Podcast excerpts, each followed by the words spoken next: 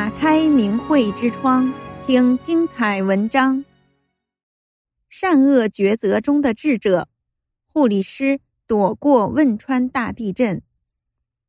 在中共迫害法轮功的二十多年中，不少人参与了对大法学员的迫害。有些参与迫害的人已遭恶报，如江泽民已死。曾追随江泽民打压迫害法轮功的周永康、薄熙来、李东生。孙立军、苏鸿章、傅政华等人先后也都遭了恶报。有些人虽然是被动的参与迫害，但是对信仰真善忍的大法修炼人的迫害，就会给自己及家人种下恶果，造下无边罪业。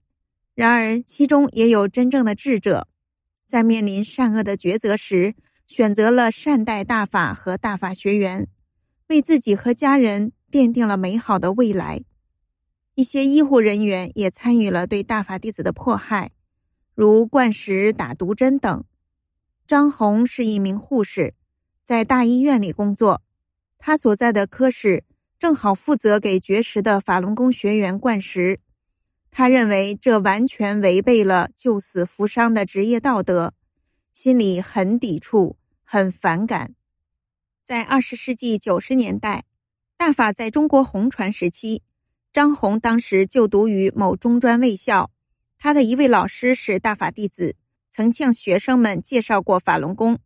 他虽然没有走入大法修炼，但这位老师的正直、善良和聪慧给他留下了深刻的印象，认为大法肯定好。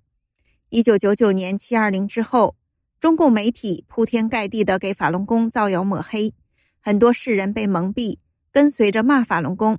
年轻的张红。虽然搞不清楚是怎么回事儿，但却很反感电视上关于对法轮功的播报，尽量不听不看此类节目。在迫害中，法轮功学员经常被绑架关押，有的学员为了抗议非法关押，维护自己的信仰，就采取绝食绝水的方式反迫害。工作人员不管学员的痛苦，一味的听从上面的指挥。在学员绝食达到生命极限的时候，就调动医护人员参与迫害性灌食，逼迫学员进食，从而继续关押迫害。张红发愁，担心碰到这种灌食的事儿，因为他不愿意干这种伤天害理的事儿，但苦于工作的压力，不敢抗议这种非法行为。有一位法轮功学员给他讲法轮大法受迫害的真相时，张红向他倾诉了自己的苦衷，感觉很为难。学员告诉他，法轮大法是真正的佛法，大法师父是来渡人的，法力无边。你不想要对大法和大法弟子犯罪，谁也无权逼迫你对大法犯罪，你就绝对碰不上灌食这样的事情，因为众神都在观察着人的一思一念一行。所以呀，他就在心中求大法师父。结果十几年的工作中，他真的都没遇到过灌食的情况，都是他倒班时其他同事去灌的。有一次上班时，上级让他配合一位主治大夫去灌食，他正在犯愁之际，上级突然打电话来说不用去了。他发自内心的感慨：大法真的这么灵，人想什么都知道。张红的善念给自己带来了大福报。两千零八年五月，她和丈夫本想去四川景点游玩，堂妹却极力向他们推荐河南的景点，于是他们就改变了行程，去了河南。因为他们临时改变旅游路线，躲过了罕见的汶川大地震，幸免于难。冥冥中，她感到善待大法学员真有神助。有一次，张红突然肚子疼，疼痛难忍，食水不进，拍片显示是肾结石。医院的大夫说要激光碎石四次，碎了一次石后，疼痛并未缓解。他想起了大法祛病健身的奇效，就打电话给他熟悉的法轮功学员。这名学员开车把他接回家，他们一起观看了大法师父在广州的讲法录像，结果。他没用再碎石，结石就没有了。这是现代医学无法解释的事实。张红在医院里工作，见到太多离奇古怪的病，人们被病痛折磨的痛苦表情，时时敲击着他的心。特别是车祸或各种意外事故夺走人的生命时，亲人那撕心裂肺的哭喊声，更是让他痛楚万分。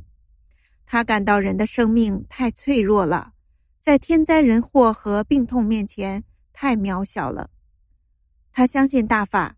祈求神的护佑，他经常嘱咐孩子念“法轮大法好，真善人好”。孩子从小就养成了习惯，一出门就开始念这九字真言。张宏还主动拿钱给法轮功学员做真相资料救人用，他还会把不明真相的人抛弃的真相资料捡回家，拂去尘土，平整干净，不但自己看，还读给孩子们听。